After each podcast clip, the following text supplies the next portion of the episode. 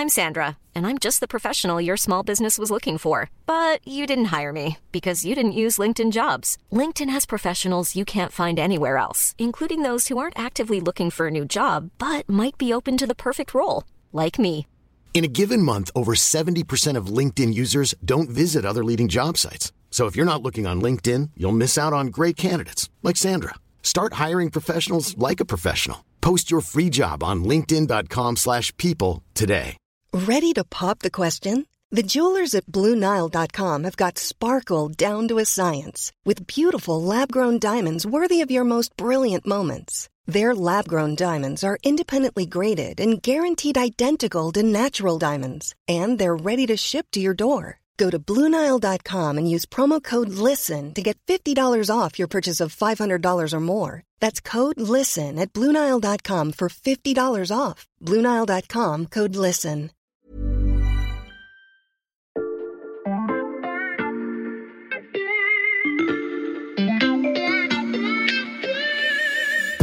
N'organise pas le sevrage dès aujourd'hui de notre dépendance au pétrole, on risque d'être assez vite rattrapé par les contraintes sur l'approvisionnement. La drogue, c'est. C'est un mensonge qui vous ronge. Ça fait croire qu'on est bien, mais ça vous tient. T'es sûr qu'on parle encore bien du, du pétrole là?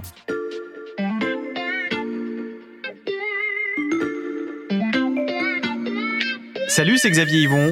Cet été, nous vous proposons une sélection des meilleurs épisodes de La Loupe, le podcast quotidien de l'Express. Allez, venez, on va écouter l'info de plus près. Aujourd'hui, la drogue s'est banalisée. Elle est là. Dans les journaux, au boulot, à l'école. On en plaisante sur les plateaux de télévision. On s'est habitué. Mais ce n'est pas pour autant qu'elle fait moins de ravages. En entendant ça, spontanément, vous pensez à ces spots télévisés de lutte contre la cigarette, le cannabis ou la cocaïne. Mais il y a une drogue qui ne vous vient pas à l'esprit. Une drogue à laquelle la planète entière est complètement accro, même si on sait qu'elle nous fait du mal. Cette drogue, c'est le pétrole, seconde source de pollution atmosphérique derrière le charbon, et pourtant, Et comme promis, Antoine, la hausse du pétrole qui s'accélère. Désormais, ce sont les 75 dollars qui sont en vue hein, sur le Brent. On est au-delà des 74 ce matin, Antoine. ça c'était il y a seulement quelques jours, après s'être effondré pendant la crise du Covid, le prix du pétrole remonte en flèche, car ils ont beau savoir que cette énergie est épuisable et polluante, les pays et les entreprises du monde entier n'arrivent pas à s'en passer. Le pétrole est-il une drogue comme les autres? C'est la question que l'on passe à la loupe aujourd'hui. J'accueille dans le studio de la loupe Lucas Mediavilla. Salut Lucas. Salut Xavier. Alors toi, tu es le spécialiste, Lucas, des questions d'énergie ici à l'Express. Et en préparant ce podcast, bah, c'est toi qui nous as dit que le monde était encore euh, drogué au pétrole. Alors on, on t'a pris au mot à la loupe. T'en as jamais pris Tu vas voir, c'est super. D'abord, euh, Lucas, est-ce que tu peux nous expliquer pourquoi euh, la planète est devenue accro à ce produit-là? Pourquoi le pétrole? Je pense que mm, il y a au moins trois raisons. La première, c'est que le pétrole, c'est une énergie qui est pas chère. Euh, Aujourd'hui, on extrait du pétrole à des prix vraiment très très très faibles. Euh, je suis désolé, je vais je vais un peu multiplier les chiffres, mais euh, aujourd'hui, pour extraire un litre de pétrole, ça coûte dans certains territoires du monde 6 centimes. Donc c'est moins cher même que l'eau en bouteille. Donc c'est quelque chose qui est pas cher. Euh, c'est quelque chose qui a une grosse densité énergétique. Donc ça sert à, on le sait par la combustion, à alimenter pas mal de choses. Et la troisième chose, c'est que c'est un liquide, donc il est transportable, il est stockable, euh, alors que par exemple l'électricité, elle se transporte assez mal, elle est assez peu stockable et le gaz, n'en parlons pas. Hmm. Le pétrole est donc euh, devenu notre produit préféré et c'est comme ça que le cycle de l'addiction s'est mis en place. Ouais, aujourd'hui on a vraiment euh, la croissance économique de, la planète, elle est complètement dépendante du pétrole. Euh, on le voit assez bien sur les transports, hein, puisqu'on fait rouler les voitures, on fait les bateaux, les avions, tout marche au pétrole. Donc ça c'est pour les transports, mais on s'en sert aussi par exemple pour la production de plastique, on s'en sert pour le bitume, donc on s'en sert pour faire les, les routes, on s'en sert aussi pour chauffer les maisons, puisqu'on utilise du fuel. Donc aujourd'hui la croissance économique de la planète, elle est intimement liée à euh, la demande énergétique et du pétrole. Et cette euh, dépendance au pétrole dont tu parles, on l'a vu hein, pendant la crise du Covid, la croissance économique mondiale a chuté et donc les prix du pétrole avec. Alors c'est une situation qui est totalement euh, inédite, effectivement. Euh, le baril de pétrole se vendait hier à New York à moins 37 dollars. Je dis bien moins 37 dollars. Des valeurs négatives pour le pétrole, c'est possible ça Lucas? Ouais, c'est c'est possible et c'était assez absurde. C'est-à-dire que concrètement, vous aviez euh, un producteur ou un détenteur d'un baril de pétrole qui payait un acheteur pour lui en débarrasser. Donc c'est une situation qui est juste inédite dans l'histoire. Et en fait elle s'explique par un mécanisme que on connaît assez bien dans les matières premières, c'est que vous avez toujours une offre et une demande. Et en fait pendant la crise avec les, épisodes de confinement, ben, on a arrêté de faire voler des avions, euh, les routes, enfin les voitures ont arrêté de rouler évidemment. Et donc en fait la demande, la consommation de pétrole, elle s'est effondrée. Et dans le même temps la production de pétrole, elle est quand même restée à des niveaux assez importants. Et donc mécaniquement, ben, les stocks de pétrole ont commencé à déborder, on était noyé sous le pétrole euh, finalement, très agréable. les- ouais, non, c'est pas très agréable.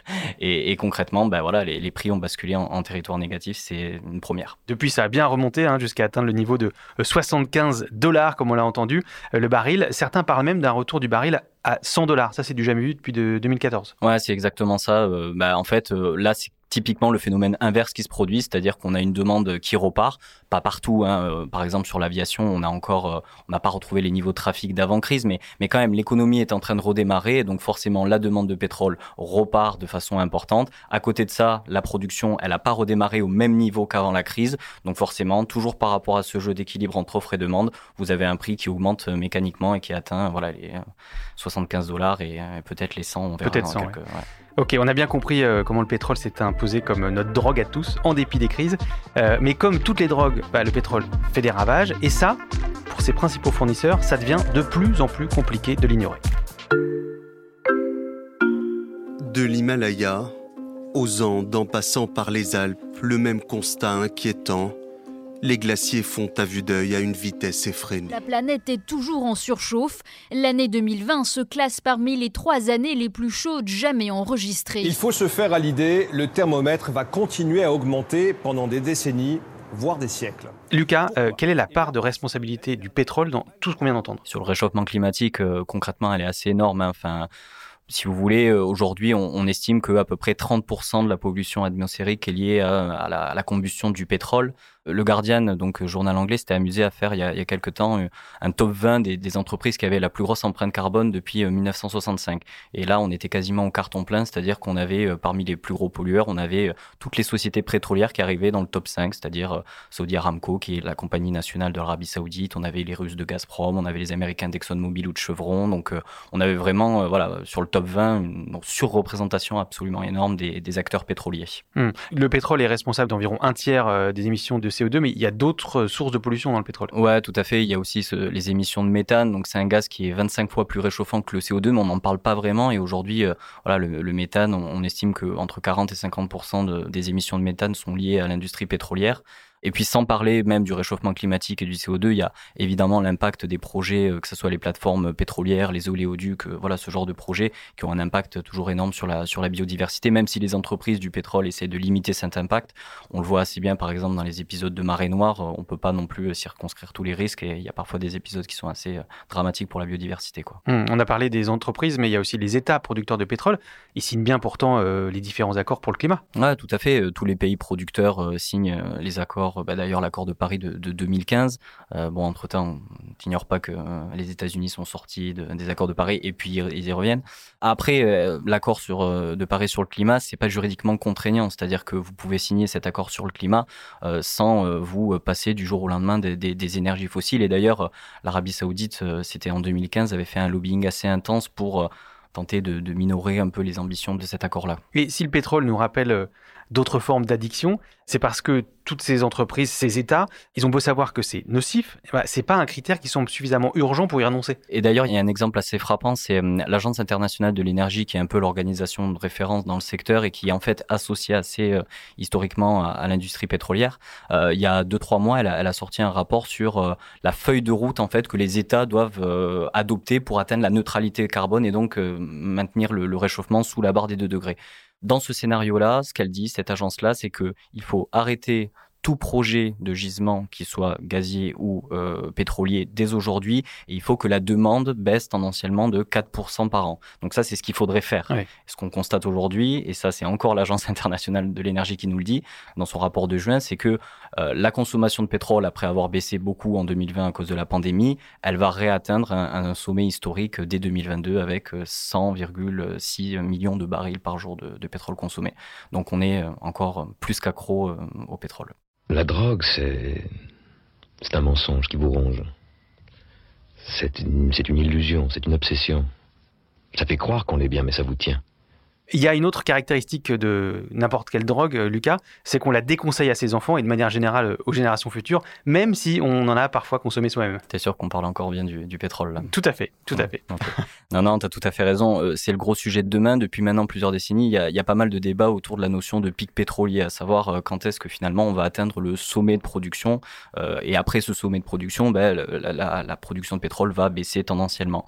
Aujourd'hui, il y a quand même pas mal de monde qui estime qu'on a atteint ce pic pétrolier donc, Déjà euh, Ouais, donc potentiellement, on est dans une société qui va euh, peu à peu se euh, diriger vers une pénurie de, pétrole. Et ça, par exemple, en Europe, ça pourrait être un sujet d'inquiétude dans les prochaines années, parce que parmi les grands pays producteurs qui approvisionnent l'Europe en, pétrole, il y en a beaucoup qui ont atteint leur pic pétrolier très vraisemblablement. Et donc, si on se entre guillemets, on n'organise pas le sevrage dès aujourd'hui de, de, notre dépendance au pétrole, on risque d'être assez vite rattrapé par les contraintes sur l'approvisionnement. On a une date de la fin du pétrole? Non, ce qu'on sait, c'est qu'aujourd'hui, on a vraiment passé le pic euh, de ce qu'on appelle la production du pétrole conventionnel, c'est-à-dire euh, les plateformes offshore, ce genre de choses. Ce qu'on ne sait pas encore euh, dater sur la fin du pétrole, c'est tout ce qui sont les pétroles non conventionnels, c'est-à-dire le pétrole de schiste aux États-Unis ou encore les sables bitumineux au, Canada. Mais on a parlé d'un pic pétrolier autour de 2025, vraisemblablement, on l'a dépassé aujourd'hui, il était probablement en 2019, donc tendanciellement, bah, la production va continuer à baisser à partir de cette date-là. Hmm, donc si on n'a pas de date exacte pour la dernière goutte de pétrole, il va falloir se mettre au sevrage et l'idéal ce serait d'y aller progressivement et d'entamer un vrai protocole de désintoxication. À quoi tu penses T'en veux ou pas? Non, j'en veux pas. Aidons-les à trouver la force de dire non aidons-les à trouver la force de dire non. Euh, parmi les géants du pétrole dont tu nous as parlé, Lucas, il y en a qui ont déjà amorcé le virage de l'après, celui du sevrage On n'est pas vraiment encore dans l'après-pétrole, mais ça commence à y ressembler. D'ailleurs, si on voit les, les majors, donc c'est comme ça qu'on les appelle, c'est les plus grosses entreprises du secteur pétrolier, elles commencent à entamer ce virage. Euh, là, on l'a vu vraiment très clairement en 2020. Il y en a beaucoup qui accélèrent massivement dans les, dans les énergies renouvelables, donc elles diversifient en fait leur portefeuille du pétrole. Euh, il y a beaucoup aussi de mesures qui sont prises pour essayer de comment dire, d'avoir beaucoup plus d'efficacité sur la production du pétrole, donc d'émettre moins de carbone pendant la production du baril de pétrole. Voilà, et il y en a certaines, mais, là pour le coup pas toutes, qui envisagent même de baisser leur production de, de pétrole euh, ou de gaz. Euh. c'est un changement de paradigme hein, quand même, parce que euh, dans cette industrie-là, la puissance d'une entreprise, elle était associée au nombre de, barils de pétrole que vous produisiez. Donc, euh, annoncer, entre guillemets, une baisse de production du, pétrole, c'est un changement assez euh, majeur. Ce changement de paradigme, c'est le cas de Total. D'ailleurs, tu avais interviewé le patron de Total, euh, Patrick Pouyanné, dans l'Express il y a quelques semaines. Ouais, tout à fait. Il a théorisé un peu pour nous ce virage climatique et, et je pense qu'aujourd'hui, son, comment dire, son credo, c'est de dire il n'y a pas de grand soir en matière de pétrole. Aujourd'hui, le monde a encore besoin de pétrole, mais on doit déjà préparer le futur, on doit préparer l'après, et donc on doit se préparer à transitionner vers un modèle qui est plus basé sur les énergies renouvelables qu'on connaît, c'est-à-dire euh, éoliennes, photovoltaïques euh, notamment. Et pourquoi il n'arrête pas le pétrole? Pourquoi il n'arrête pas le pétrole? Ben Parce qu'on en a encore besoin. Euh, si demain, euh, pour reprendre la, métaphore sur les drogués, si demain euh, vous avez un drogué, on lui ferme un point de deal, on arrête un de ses trafiquants et qu'il n'est pas sevré, ben qu'est-ce qu'il va faire? Il va aller voir les autres. Exactement. Et les autres, justement, les, Américains, parce que c'est aussi, ils sont très puissants sur le marché du pétrole, les, les majors américaines, eux, ils ont amorcé ce virage aussi? Alors c'est assez différent. Il y a, aujourd'hui vraiment un, schisme, si on peut dire, entre une vision européenne et une vision américaine du, du pétrole. les Américains, pour le coup, sont pas très convaincus que les énergies renouvelables sont, euh, entre guillemets, un, vrai atout euh, pour leur business à terme. Et donc, ils se disent, on a encore le temps, on va essayer de, de pomper jusqu'à la dernière goutte de pétrole disponible. Euh, et puis après, on, verra comment on fait. Donc, c'est une stratégie qui est assez critiquée par les ONG notamment. Alors ça, c'est pour les grandes entreprises. Et pour les États producteurs de pétrole, eux aussi ont commencé le sevrage? Effectivement, on a notamment les, pays du Golfe qui ont entamé une, une grosse entre guillemets vague de diversification de leur économie. Euh, ils investissent massivement euh, sur le tourisme. On le voit très bien aux Émirats Arabes Unis. On voit très bien par exemple le Qatar. Euh, mmh. Enfin, le Qatar qui va organiser la Coupe du Monde de foot en 2022, c'est un exemple parmi d'autres d'une volonté de diversifier leur, leur économie.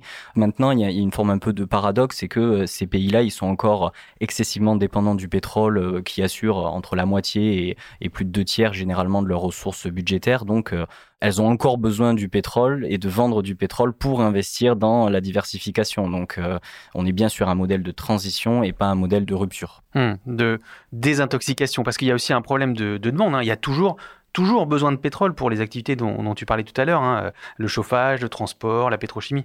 Aujourd'hui, le pétrole, c'est 40% de la demande énergétique mondiale. Donc, on n'est pas encore en train de, se sevrer assez rapidement. C'est-à-dire que même si on commence à voir euh, sur l'électrification des voitures électriques, voilà, ce genre de choses, on est encore loin d'amorcer un vrai sevrage de, du pétrole. Comment aider les personnes à arrêter l'utilisation abusive d'un produit? Comment réussir son sevrage? À quoi sert une cure de désintoxication? Comment éviter la rechute? Lucas, on va terminer notre comparaison en se demandant euh, ce que valent les différents substituts à cette drogue qui est donc euh, le pétrole. en l'occurrence, les substituts, bah, c'est les autres formes d'énergie. Alors il y a l'électricité, on en a parlé euh, on en est où aujourd'hui? Aujourd'hui, très clairement, il n'y a aucune euh, énergie qui soit là euh, disponible tout de suite à l'échelle industrielle pour nous permettre de décarboner massivement nos, modes de transport. Si on prend l'exemple des, biocarburants qui peuvent remplacer l'essence, aujourd'hui, c'est une quantité epsilonesque de ce qu'il faudrait avoir pour, pour décarboner les transports. On parle beaucoup de l'hydrogène, c'est un peu un mot magique qu'on entend aujourd'hui dans, la sphère publique. Il faut savoir que l'hydrogène, on pourra l'utiliser à terme pour les véhicules lourds notamment. là, par exemple, on entend beaucoup parler de l'hydrogène pour l'aviation. Il faut savoir qu'il n'y aura pas a priori de solution mature avant 2040-2050. Euh, Et là encore, euh, pour avoir de l'hydrogène, il faudra euh, investir très très massivement dans les solutions bas carbone pour produire de l'hydrogène qui permettra de faire voler les avions. On en est encore très très loin. Ça, c'est clairement une question pour les politiques publiques. Et justement, les, politiques, les gouvernements, qu'est-ce qu'ils peuvent faire pour accélérer le processus En France, comme dans le monde, les États, ils ont un rôle prépondérant. J'en vois au moins deux grands rôles. C'est le premier, ça va être finalement des dépenses d'investissement. Vous allez avoir un État qui va investir dans les infrastructures de recharge pour les véhicules électriques, qui va créer des routes à caténaire pour les camions comme finalement pour les trains. Vous avez aussi des mécanismes voilà de, de prime à la conversion pour euh, bah, dire aux gens vous pouvez acheter des véhicules électriques. Euh, donc ça c'est le premier volet.